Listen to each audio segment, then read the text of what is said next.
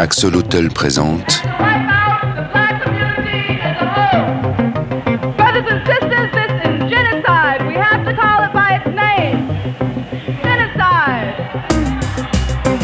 Noirs, femmes et communistes.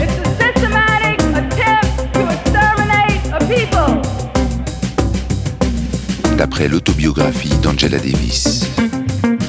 Il est nécessaire pour détruire les racines du racisme, de renverser le système.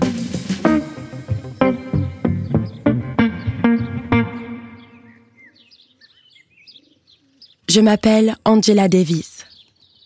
Je suis née à Birmingham, dans l'Alabama. J'ai grandi dans une grande maison en bois dans Center Street. Derrière, il y avait des bois où l'on trouvait des figuiers, des buissons de mûres et de grands cerisiers sauvages. La rue elle-même était un ruban bordé de ces buissons rouges rangés que l'on voit en Alabama. C'était la maison la plus exceptionnelle de tout le voisinage, non seulement par son architecture, mais aussi parce que c'était la seule du quartier qui ne débordait pas d'hostilité blanche. Nous étions la première famille noire à nous aventurer dans ces parages. À quatre ans, j'avais compris que les gens d'en face étaient différents. Ils étaient différents par leur visage renfrogné, par la façon dont ils se plaçaient à 100 mètres de nous pour nous regarder fixement, par leur refus de parler quand nous disions bonjour. Les Monty, le plus vieux des couples habitants de l'autre côté de la rue, s'asseyaient constamment sous leur porche de leur maison, les yeux chargés de haine. Presque immédiatement après notre installation, les Blancs se rassemblèrent et décidèrent d'une frontière entre eux et nous. Center Street devint une ligne de démarcation. Ils nous firent savoir que, dans la mesure où nous restions de notre côté de la ligne, nous serions laissés en paix. Si jamais nous traversions de leur côté, la guerre serait déclarée. Nous cachâmes des fusils dans notre maison et notre vigilance fut constante.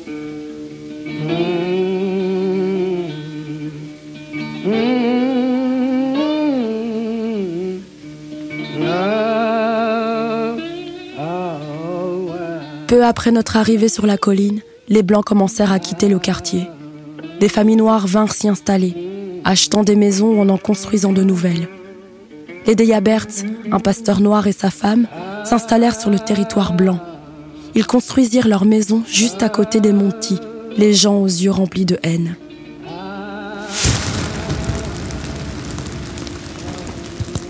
C'était un soir de printemps de 1949. J'étais dans la salle de bain, quand une explosion cent fois plus forte et plus effrayante que tous les coups de tonnerre jamais entendus secoua notre maison. Dans ma course vers la cuisine et les bras tremblants de ma mère, le sol semblait se dérober sous mes pieds.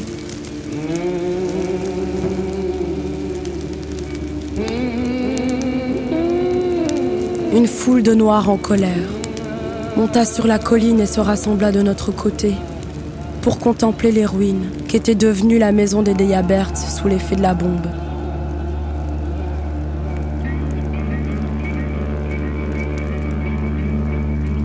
Tard dans la nuit, ils parlèrent de mort, de la haine des Blancs à leur égard, de mort, des Blancs et encore de mort.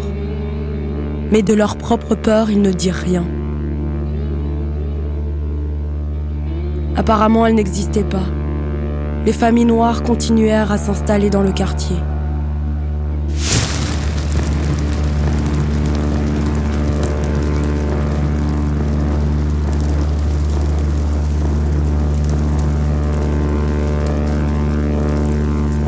En réponse, les attentats furent si fréquents que bientôt, notre quartier fut connu sous le nom de Dynamite Hill.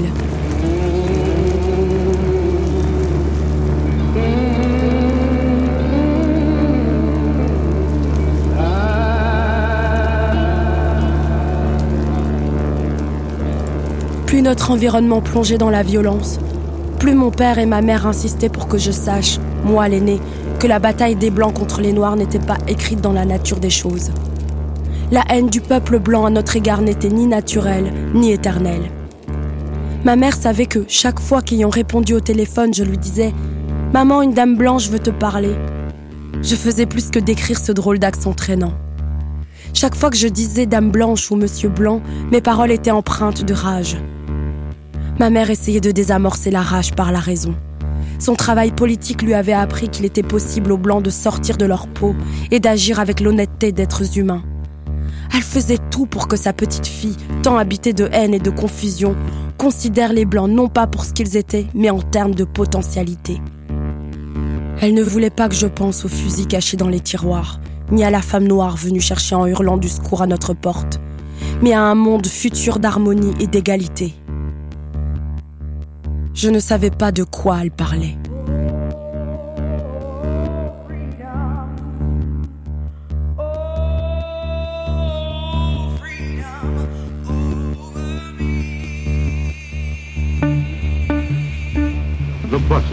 Les bus sont vides.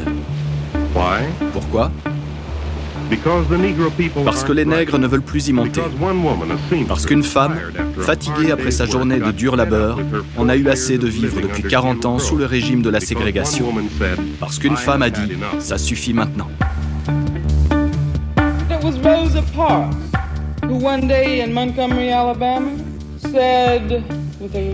C'est Rosa Parks qui un jour à Montgomery dans l'Alabama a dit d'une voix forte non au racisme. Elle en a eu marre de ne pas être traitée comme un être humain. Elle a refusé de céder sa place à un blanc. Il m'a demandé si j'allais me lever. J'ai dit non. Et il m'a répondu que si je ne me levais pas, il allait appeler la police et que j'allais être arrêtée. Quand le chauffeur a demandé que je cède ma place, j'ai senti que le temps était venu de ne plus accepter. J'en avais assez. C'était fini le temps où on se laissait marcher dessus. Très rapidement, 50 000 voix se sont élevées en disant Amen. Ça suffit pour nous aussi. Pour avoir refusé de céder sa place à un homme blanc, elle a été arrêtée. Les nègres de Montgomery refusent désormais de prendre les bus. Et c'est en réponse à ce geste, celui d'une femme noire, que le boycott des bus, conduit par Martin Luther King, a été lancé. Le boycott des bus a littéralement électrifié la nation.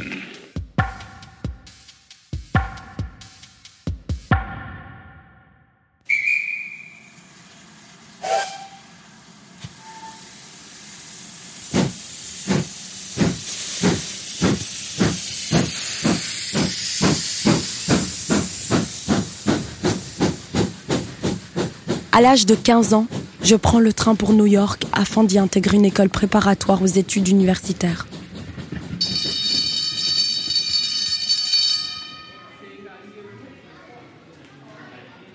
En essayant de me faire une idée plus complète de l'école, j'apprends par des amis qui la connaissent un peu qu'une bonne partie des professeurs actuels sont sur la liste noire du département d'éducation et par conséquent n'ont le droit d'enseigner dans aucun établissement public.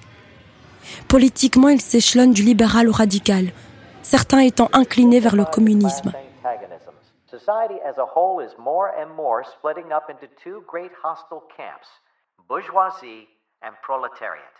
On me parle du socialisme en classe d'histoire.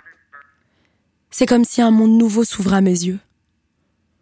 Pour la première fois, la notion d'une politique socio-économique idéale me devient familière. Une notion selon laquelle chaque personne participe à la société en fonction de ses possibilités et de ses talents, et reçoit en échange une aide matérielle et spirituelle accordée à ses besoins.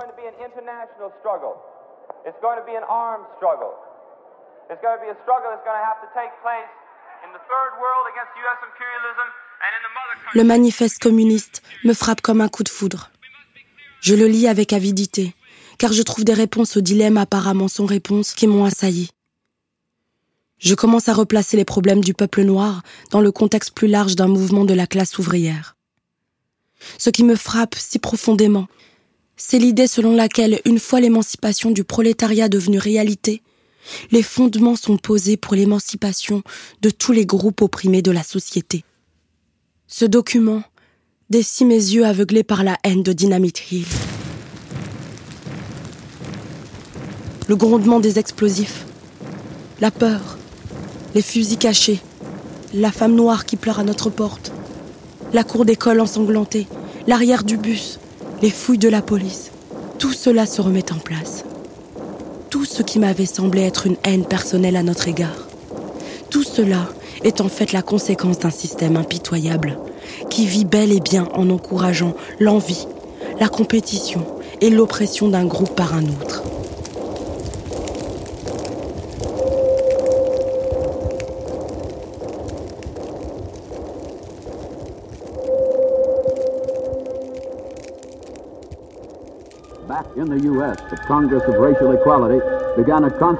En ce mois de juin de 1961, le Congrès pour l'égalité raciale a entamé son combat pour lutter contre la ségrégation dans les terminaux de bus du Sud. Une des principales cibles de ceux qui se font appeler eux-mêmes les Freedom Riders est la Floride. Mais à Tallahassee, la tentative pour déségréguer l'aéroport s'est terminée dans une grande tension, avec l'arrestation de 13 membres des Freedom Riders.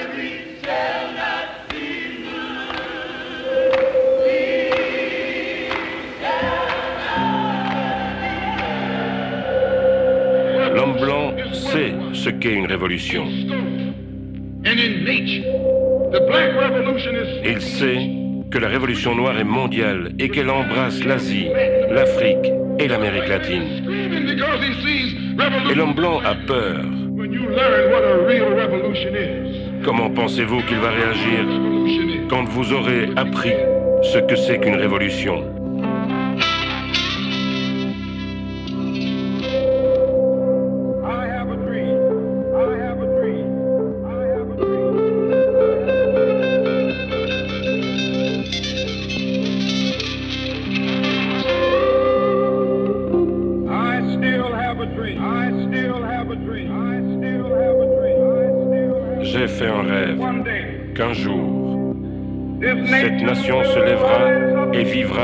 Signification de son credo.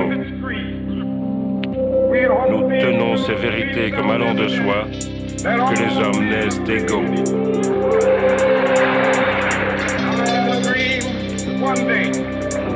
J'ai fait un rêve qu'un jour, même l'État du Mississippi, un désert étouffant d'injustice et d'oppression, de liberté I have a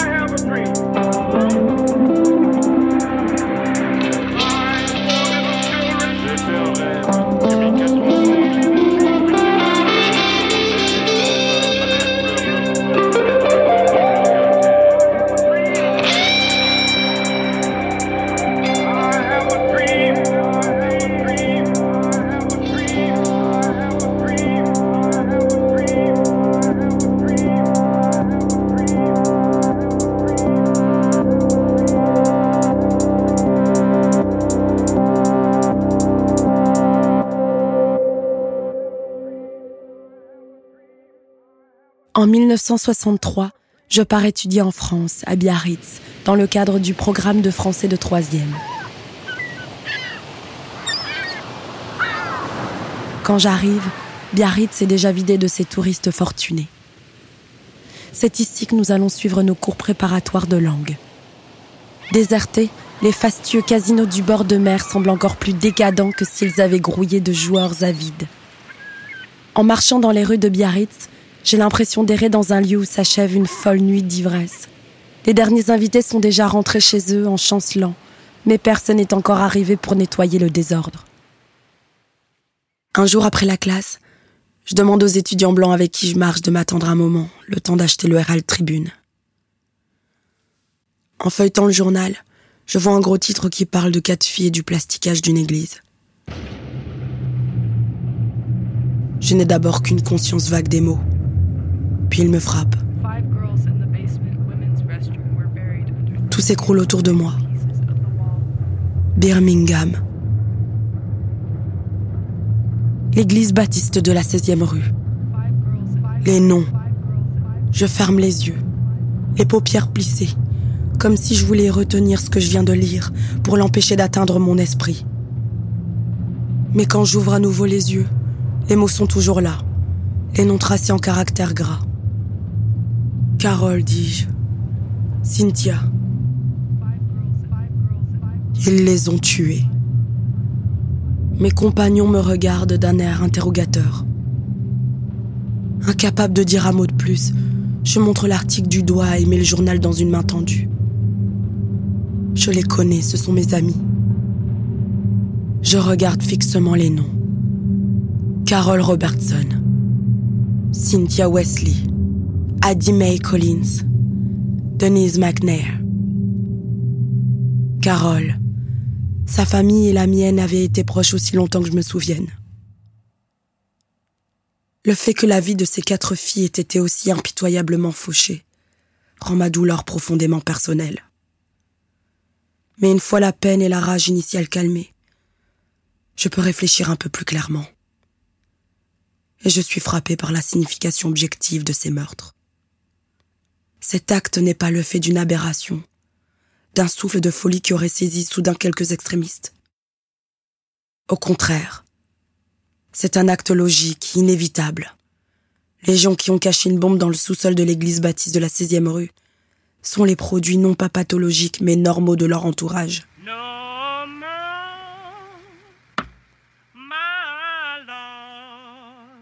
Et c'est cet événement, violent et spectaculaire, le meurtre sauvage de quatre petites filles, qui fera éclater la routine quotidienne et souvent monotone de l'oppression raciste.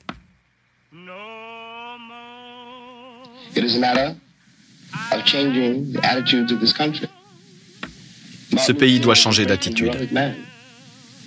Martin Luther King est un héros et un grand homme, mais il ne peut pas faire les choses à votre place. C'est votre pays. Ce qui a été infligé à ces enfants à Birmingham a été fait en votre nom. Vous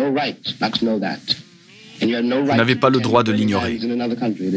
Et vous n'avez pas le droit de prétendre que Birmingham est loin et que ça ne vous concerne pas. Ce n'est pas le cas. Ça se passe aussi ici, à Los Angeles. Ça se passe à New York, à Détroit. C'est un problème national. Je prolonge mes études en Allemagne. Je suis les enseignements de Marcuse à Berlin et ceux d'Adorno à Francfort. Francfort est une expérience de savoir intense, faite de conférences stimulantes, de séminaires conduits par Adorno et Habermas. J'étudie les ouvrages monumentaux de Kant, Hegel et Marx. Mais lors de l'été 1965, des milliers de sœurs et de frères hurlent dans les rues de Los Angeles qu'ils ont observé les règles du jeu trop longtemps. Watts explose, brûle furieusement.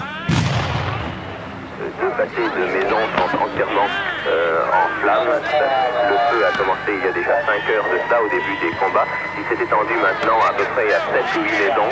Jamais aux États-Unis il n'avait vu une pareille férocité. Il y avait eu certainement plusieurs morts et plusieurs dizaines de blessés au cours des combats. Mais c'est vraiment un spectacle de guerre.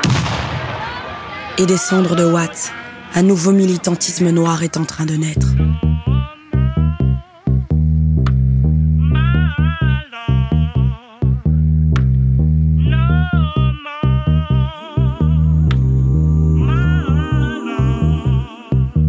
Alors que je suis en Allemagne de l'Ouest.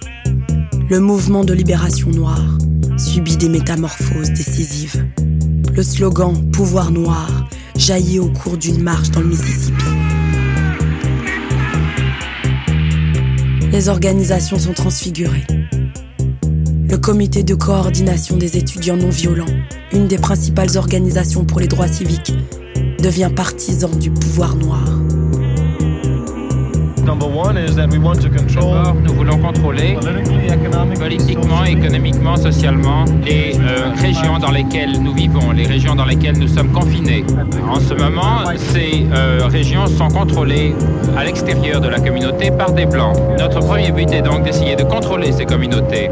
Nous voulons agir avec n'importe quel groupe révolutionnaire que nous puissions trouver aux États-Unis. Nous n'allons pas nous asseoir euh, paisiblement et les laisser faire en regardant. On va se battre. Dans les groupes politiques, dans les syndicats et dans les églises et dans les autres organisations. Des sections noires se forment pour défendre les intérêts spécifiques du peuple noir. Partout, il y a des soulèvements.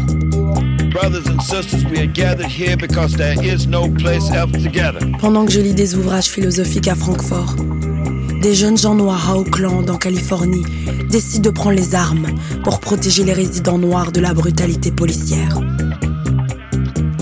Ils s'appellent Bobby Steele, Huey. Newton et Little Bobby Hutton. Quatrième point, nous voulons la dispense du service militaire pour tous les Noirs. Cinquième point, nous voulons une éducation correcte pour les Noirs, enseignant la vraie nature de cette société raciste décadente. Sixième point, nous voulons mettre fin au vol exercé par les hommes d'affaires blancs sur les Noirs. Septième point, nous voulons la cessation immédiate des brutalités policières à l'encontre des Noirs.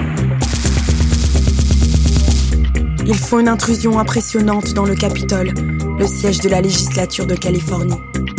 Ils y pénètrent munis de leurs armes et y proclament leur droit de porter ces armes sur eux, comme des instruments d'autodéfense, droit par ailleurs accordé aux Blancs. Ils nomment leur organisation le Parti des Panthères Noires pour l'autodéfense. Toute la nation noire doit se rassembler et former une seule armée va marcher sur cette nation. On va marcher sur ce système raciste. Et on va dire à tout ce putain de gouvernement, dégage, tout ça est à nous, on vient prendre ce qui nous appartient. Plus les luttes qui ont lieu chez moi s'accélèrent, plus je me sens frustrée d'être forcée de les vivre à distance.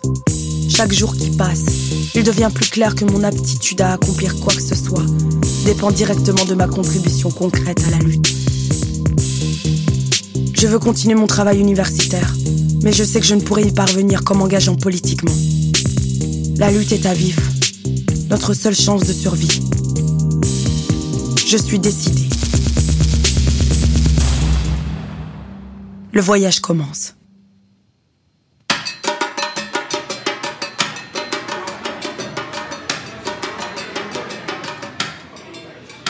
Novembre 1967. J'assiste à la conférence de la jeunesse noire à Los Angeles. Les femmes portent de longues robes traditionnelles, rouges, violettes, oranges et jaunes. Les murs sont couverts de posters qui célèbrent la négritude. Mon exaltation est aussi radieuse et intense que les couleurs qui éclaboussent la pièce. Je vais, je viens, appelant tout le monde sœur et frère, souriante, enivrée, transportée d'amour.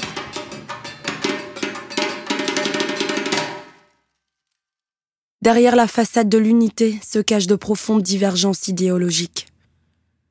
Je découvre que nous n'avons sans doute en commun que la couleur de peau.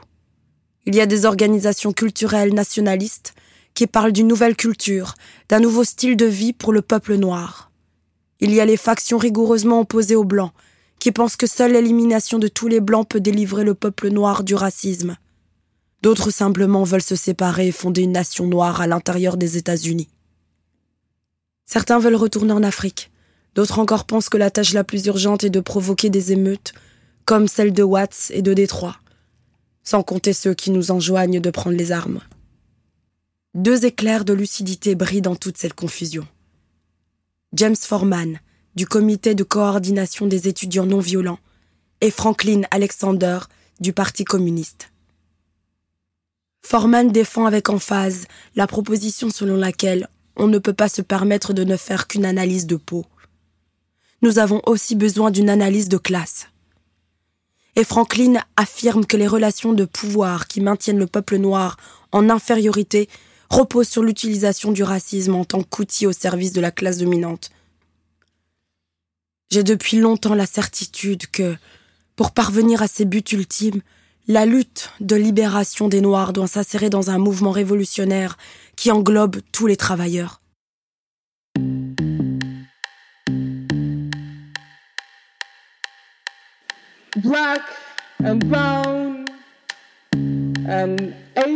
les Noirs, les Bruns, les Asiatiques et les natifs américains ont toujours été les premières victimes de l'oppression et de la répression dans ce pays. Mais les Blancs, surtout les ouvriers blancs, devraient commencer à comprendre qu'eux aussi sont exploités et qu'ils peuvent aussi devenir les victimes de cette répression. Essayons tout d'abord de comprendre ce qu'est le racisme, d'où il vient et à qui il profite, car je maintiens que le racisme ne profite pas aux masses blanches. Et les Blancs ont autant d'intérêt à combattre le racisme que les Noirs, les Chicanos, les Portoricains, les Natifs américains et les Asiatiques.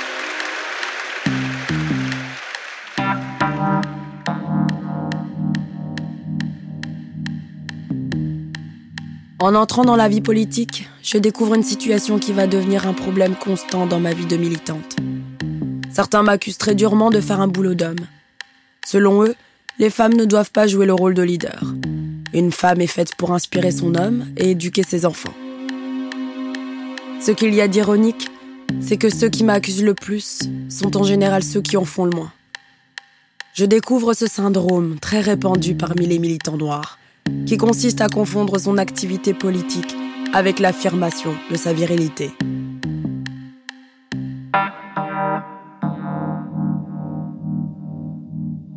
Maintenant, une nouvelle phase commence. Cette nouvelle phase est le combat pour l'égalité sociale.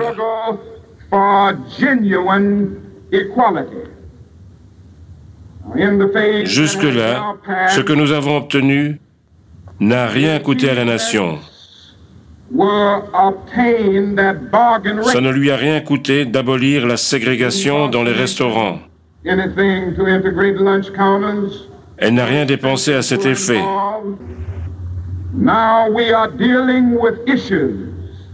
Maintenant, nous luttons pour des changements qui coûteront des milliards de dollars à la nation. Nous luttons pour des changements qui demandent une redistribution radicale du pouvoir politique et économique.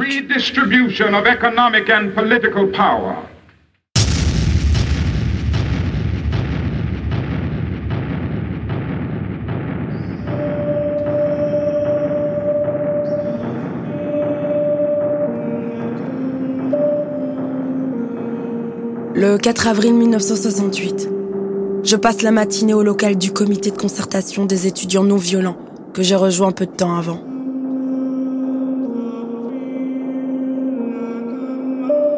Le cours normal de ce vendredi est interrompu par un cri.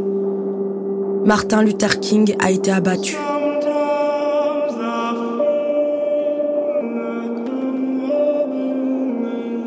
L'incrédulité pétrifie mon visage. Il a été blessé à la tête par un assassin blanc. Et il y a peu de chances qu'il survive.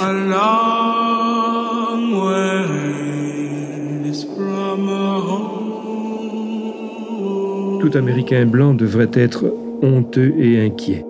Il y a un crime. L'Amérique est gravement malade. On en arriverait à se demander si la destruction d'Hiroshima fut une mauvaise action, isolée ou un trait fondamental de caractère.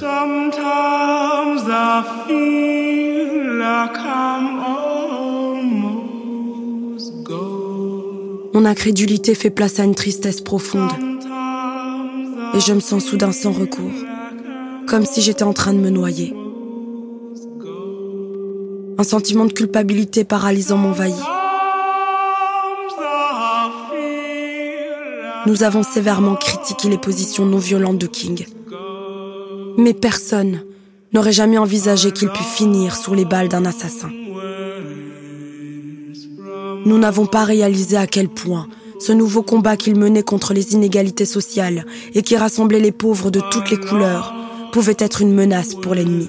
Et avec Martin Luther King, c'est peut-être maintenant la non-violence qui disparaît. L'extrémisme va peut-être l'emporter. Tous ces mouvements révolutionnaires comme le US, comme le mouvement d'action révolutionnaire, comme les Mao Mao de Harlem, vont maintenant s'en donner à cœur joie.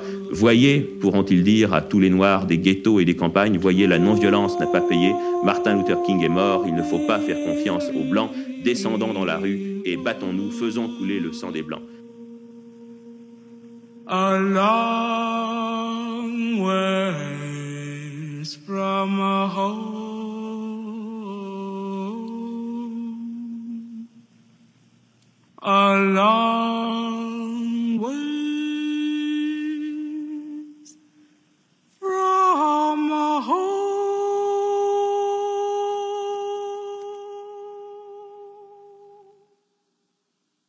Suite à la mort de King, notre comité devient en moins de deux mois l'une des organisations les plus importantes de la communauté noire. Notre téléphone ne cesse de sonner. Le local n'est presque jamais vide. L'organisation devient plus forte et les femmes y contribuent largement. L'équipe centrale compte trois femmes et deux hommes. Mais certains frères accusent ces femmes de coups d'état matriarcal. Bobby, René et moi sommes trop dominatrices. Nous essayons soi-disant de tout contrôler, y compris les hommes, ce qui signifie que nous voulons voler leur virilité.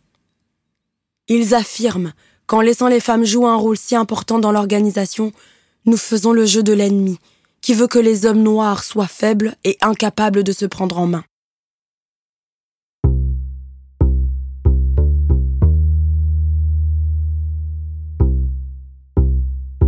À ce point de ma vie et de mon évolution politique, je suis fatiguée. Fatiguée des groupes ponctuels, éphémères, qui tombent en morceaux à la moindre difficulté. Fatiguée des hommes qui mesurent leur capacité sexuelle à l'agenouillement intellectuel des femmes. J'ai besoin de participer aux activités d'un parti sérieux, révolutionnaire. J'ai besoin d'une base, d'une amarre, d'une encre. J'ai besoin de camarades avec qui partager une idéologie. Je sais que ce combat doit être dirigé par un groupe dont les membres et les structures sont permanents et dont l'idéologie est substantielle. En juillet 1968, je paye mes 50 cents de cotisation pour devenir membre du Parti communiste et rejoins sa section noire, le club Chelumumba.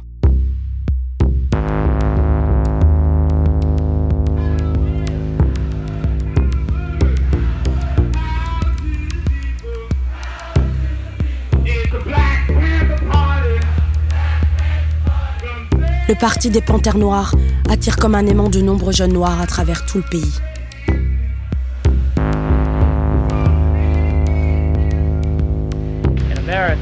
En Amérique, les Noirs sont traités presque comme les Vietnamiens ou comme d'autres peuples colonisés. La police nous brutalise et occupe notre territoire, notre communauté, de la même manière que l'armée occupe le territoire étranger. Et la police n'est pas là pour s'assurer de notre bien-être ou de notre sécurité. Elle est là pour nous contenir. Il me semble important que certains d'entre nous participent à leur travail. Après une série de réunions avec eux, nous décidons d'une collaboration et entrons au Parti des Panthères Noirs. Nous trouvons un bâtiment pour le local du quartier Ouest et au bout de quelques jours, les jeunes du quartier commencent à arriver. Chaque jour, le local est le théâtre de réunions, de cours et de discussions. On y aborde des sujets tels que la lutte de la libération, les stratégies d'organisation de la communauté et les théories marxistes-léninistes de la révolution. C'est le peuple qui va faire la révolution. C'est lui seul qui sera à la base d'un changement dans le pays. Le Parti des Panthères Noirs est juste à l'avant-garde de cette révolution. Nous avons l'intention d'apprendre aux gens les stratégies et les techniques pour leur permettre de se libérer. Au même moment, l'université annonce son intention de me renvoyer à cause de mon appartenance au Parti communiste. À travers tout le pays, les racistes et les anticommunistes se mobilisent avec fureur. Les lettres de menaces se déversent sur l'université. La police du campus doit vérifier à plusieurs reprises ma voiture parce qu'ils ont reçu des menaces d'attentat à la bombe. Les tribunaux finiront par interdire aux régents de me renvoyer pour raisons politiques. Mais cette victoire multiplie le nombre de lettres haineuses et les menaces de plasticage.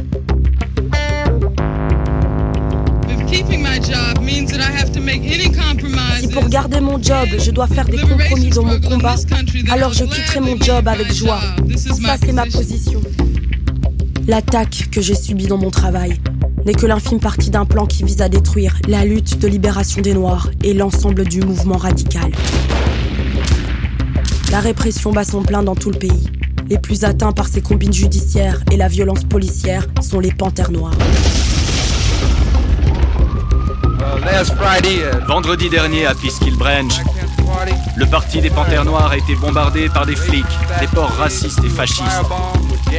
Ils ont jeté une bouteille de Budweiser remplie d'essence.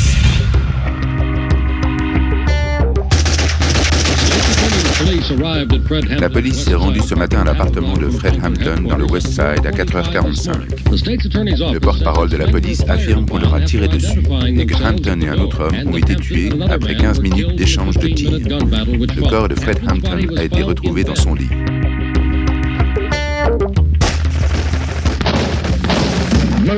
C'est un meurtre. Les porcs ont tué Fred Hampton. Ils ne pourront rien contre les preuves que nous avons qu'il s'agit d'un meurtre de sang-froid alors qu'il dormait dans son lit. Ce matin, dans le quartier noir de Los Angeles, il y a une fusillade au siège du Parti des Panthères Noirs. Une centaine de policiers se sont rendus sur place. Huit hommes et trois femmes à l'intérieur se sont défendus pendant plus de quatre heures. Puis, un à un, ils se sont rendus. Progressivement, l'existence d'un plan se dévoile au grand public. Le gouvernement a clairement décidé d'éliminer le Parti des Panthères Noirs. J. Edgar Hoover accuse les Panthères d'être la plus grande menace à la sécurité interne du pays. Et les forces de police de la plupart des grandes villes se retournent contre les comités locaux des Panthères.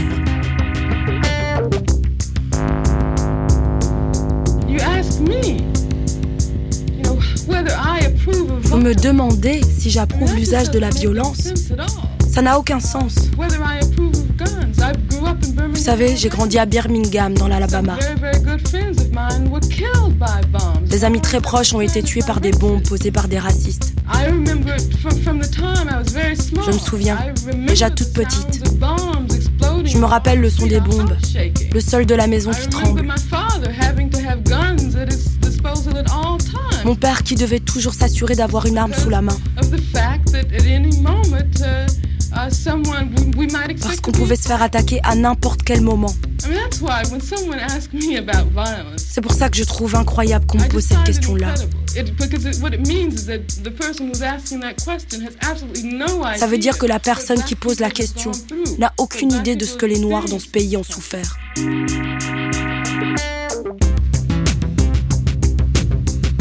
Défendre les panthères, c'est nous défendre nous-mêmes.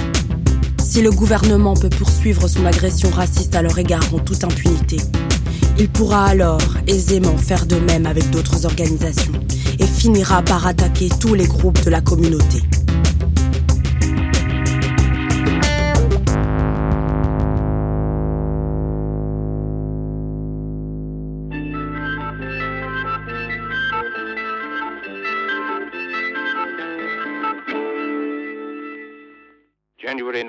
Janvier 1970, George Jackson, Flita Drumgo et John Clutchett sont soupçonnés d'avoir tué un gardien pour venger la mort de deux autres prisonniers. Les trois deviennent célèbres sous le nom des frères de Soledad. Leur avenir, s'ils sont coupables, le couloir de la mort.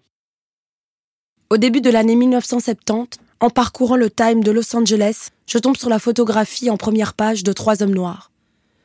Je commence alors à m'intéresser à l'histoire des trois frères de Soledad. Il y a un mois, dans la prison de Soledad, les gardiens ont envoyé des prisonniers noirs, chicanos et blancs faire leur gymnastique ensemble. Ce qui est en général évité pour ne pas créer des tensions raciales entre prisonniers. Mais voilà, une bagarre éclate. Le gardien présent dans le Mirador pointe soigneusement sa carabine et tire plusieurs fois. Trois hommes noirs meurent sous ses balles. Quelques jours plus tard, un grand jury décharge le gardien de toute responsabilité dans la mort des prisonniers et déclare qu'il n'avait fait que commettre un homicide justifié. La tension monte dans la prison. Les prisonniers noirs frappent rageusement contre les barreaux de leurs cellules. Un gardien se trouve à portée de la rage des prisonniers. Il est poussé par-dessus la balustrade et meurt. George Jackson, John Clutchett et Flita Drumgo, présents lors du meurtre, sont accusés d'avoir tué le gardien. L'histoire de George Jackson me sidère. Il est en prison depuis 10 ans pour avoir volé 70 dollars à une station-service. George Jackson, âge 29 ans, détenu par l'autorité adulte californienne, numéro d'immatriculation A63837, emprisonné le 12 janvier 1960 pour vol au deuxième degré. Accusé d'avoir volé 72 dollars à une station-service, Jackson s'est alors retrouvé avec un casier judiciaire pour mineurs. Son avocat l'a persuadé de plaider coupable afin d'avoir une sentence plus légère. Sentence de un an à la prison à vie. Peine accomplie, 11 ans et 7 mois, dont 7 ans en cellule d'isolement. De un an à la prison à vie signifie que le condamné peut être libéré chaque année sur parole. Jackson s'est vu refuser sa demande de libération huit fois. Je suis bientôt submergée par le désir de faire tout ce qui est possible pour sauver Georges et ses comparses de la chambre à gaz. Nous mettons sur pied des comités pour demander leur libération. Et au bout de quelques semaines, la communauté noire et tous les campus militants de la ville parlent de la campagne pour libérer les frères de Soledad.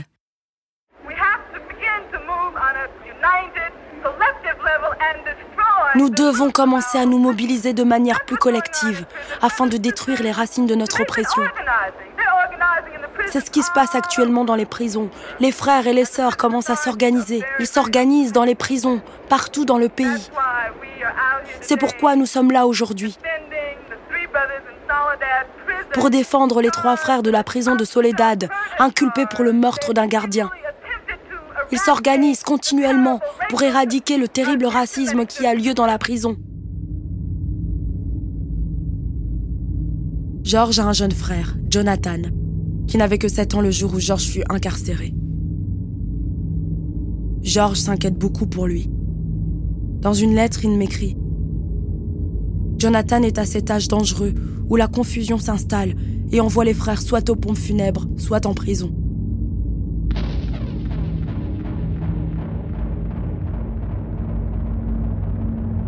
Le 7 août 1970, un jeune noir de 17 ans, Jonathan Jackson, pénètre, l'arme au poing, dans la salle d'un tribunal de Californie. Dans cette salle, trois détenus comparaissent devant un juge blanc. Jonathan lance des fusils aux trois accusés, enlève cinq otages, dont le juge. Au moment où le juge allait entrer dans l'ascenseur, il s'est tourné vers moi et a dit Dites à tout le monde que nous voulons que les frères de Soledad soient libérés à midi. Jonathan entasse son monde dans une camionnette. Quand ils ont démarré, je descendais les escaliers et j'ai entendu les coups de feu.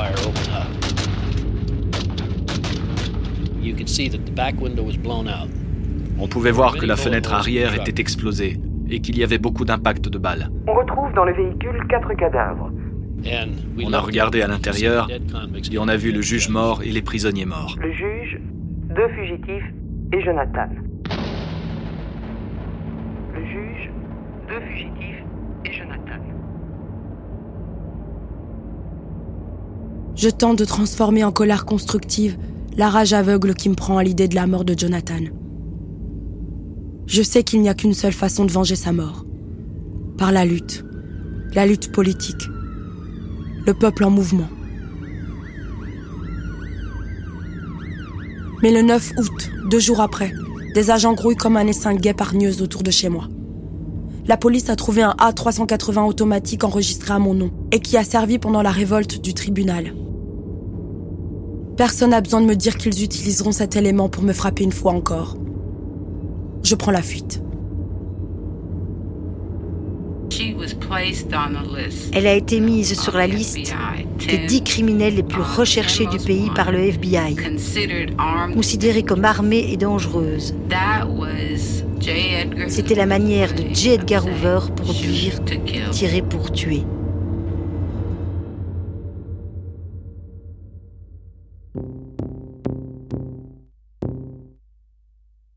Ma vie est maintenant celle d'une fugitive. Et les fugitifs sont à toute heure courtisés par la paranoïa. Toute silhouette étrange peut être un agent déguisé. La vie de fugitive exige que l'on distingue entre les fantasmes d'une imagination apeurée et les indices réels de la présence de l'ennemi.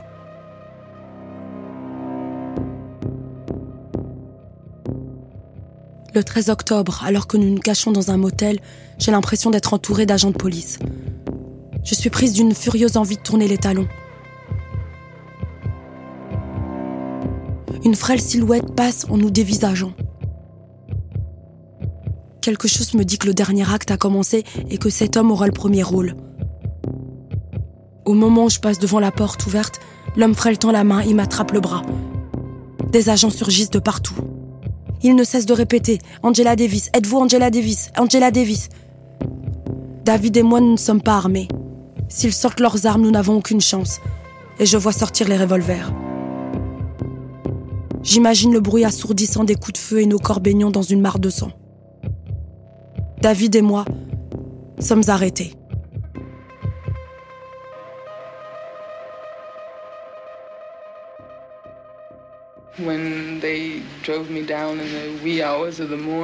Quand ils m'ont emmené à 3 heures du matin, qu'ils m'ont mis dans cette cellule, ils m'ont pris tous mes vêtements et m'ont obligé à enlever mes sous-vêtements.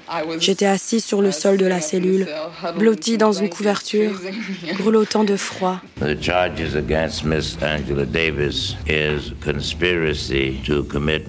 Les charges retenues contre Miss Davis sont conspiration et complicité de meurtre.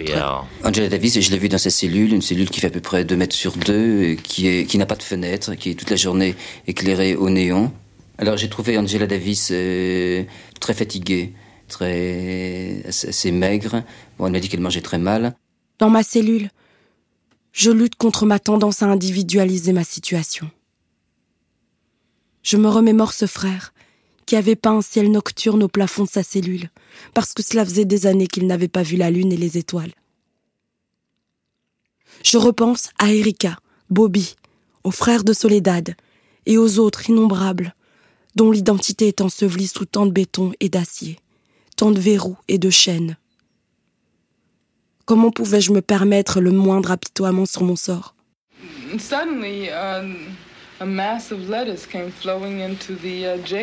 Et soudain, plein de lettres se sont déversées sur la prison, protestant contre les conditions de ma détention. Et je ne sais pas si c'est une coïncidence, mais soudainement les conditions de détention sont devenues moins strictes.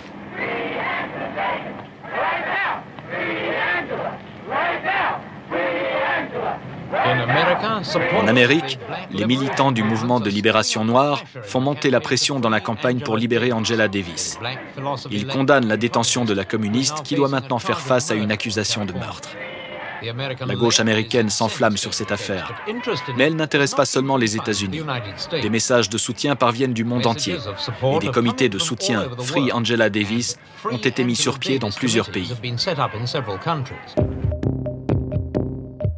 Je n'ai pas confiance dans le système juridique aux États-Unis parce que je sais que le système juridique sert à opprimer les Noirs. Et le cas de George Jackson, il était incarcéré pendant 11 ans pour avoir volé quelques dollars. Ce n'est pas une exception, c'est plutôt la règle pour les Noirs aux États-Unis. Si Angela Davis est jugée dans un comté où l'ensemble de la population est riche, conservatrice, blanche et raciste, il va de soi que le jury risque de la déclarer coupable. Selon la loi californienne, n'importe quelle personne qui apporte une aide afin de commettre un crime devient aussi coupable du crime que ceux qui l'ont commis directement. Cela signifie que si elle est coupable, Angela Davis risque la peine de mort. Nous sommes convaincus qu'Angela Davis ne peut pas bénéficier d'un procès équitable en Amérique. Nous ne croyons pas en cette justice.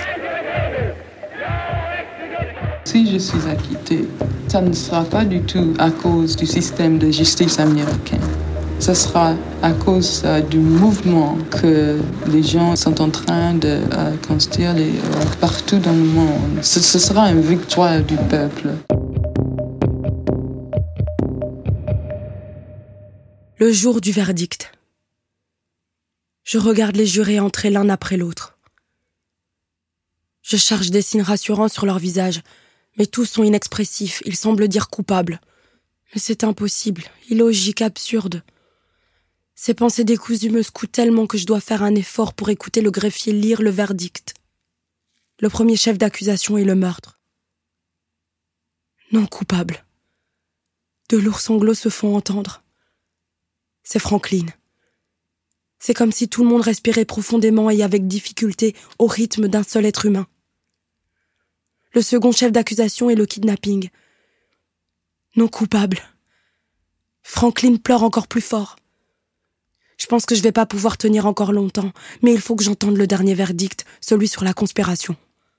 Quand le greffier dit non coupable pour la troisième fois, nous nous mettons à hurler, à rire, à pleurer et nous embrasser, ignorant totalement le marteau du juge.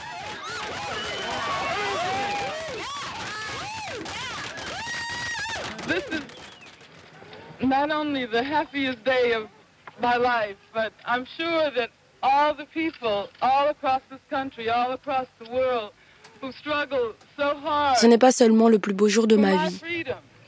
Je suis sûre que toutes les personnes qui se sont battues avec tant de force pour ma liberté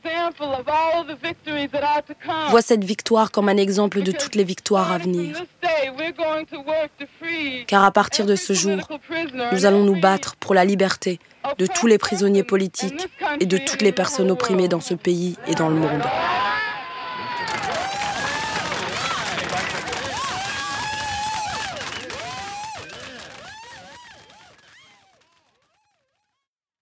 Ce soir-là, nous donnons libre cours à notre joie et notre enthousiasme est sans restriction. Mais dans l'écho de nos rires et la frénésie de nos danses se manifeste aussi de la prudence. Si nous considérons que ce moment de triomphe est un aboutissement et non un point de départ, nous oublierons ceux qui restent entravés par des chaînes.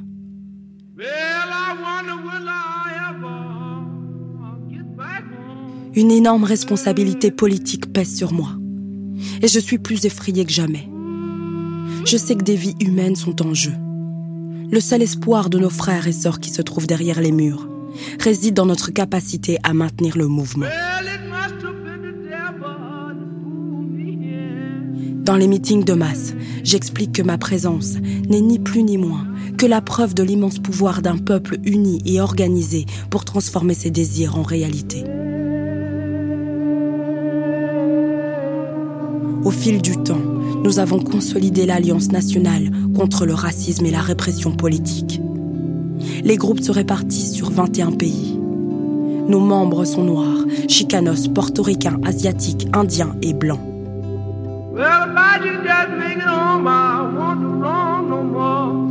Nous sommes fiers d'avoir pu faire l'unité entre les communistes, les socialistes, les démocrates radicaux et les nationalistes, entre les pasteurs et les non-pratiquants, entre les ouvriers et les étudiants. Nous comprenons tous et toutes que l'unité est l'arme la plus puissante contre le racisme.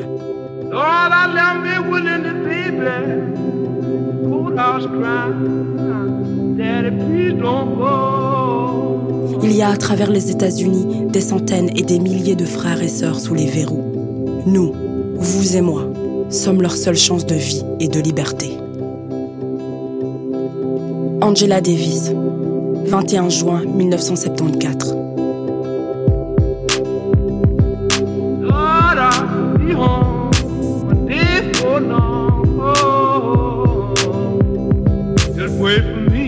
C'était Noir, femme et communiste, d'après l'autobiographie d'Angela Davis. Voix pour la narration, Consolate Siberius.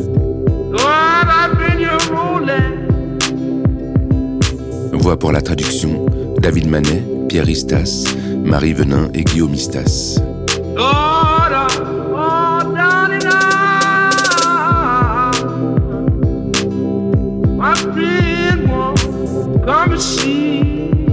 Réalisation, montage et création musicale. Guillaume Istas. Mixage, Christophe Flemal. Mastering, Jason Pardo Rojas. Production, Axel Hotel en partenariat avec le Théâtre National de la Fédération Wallonie-Bruxelles, la RTBF et la Sonuma.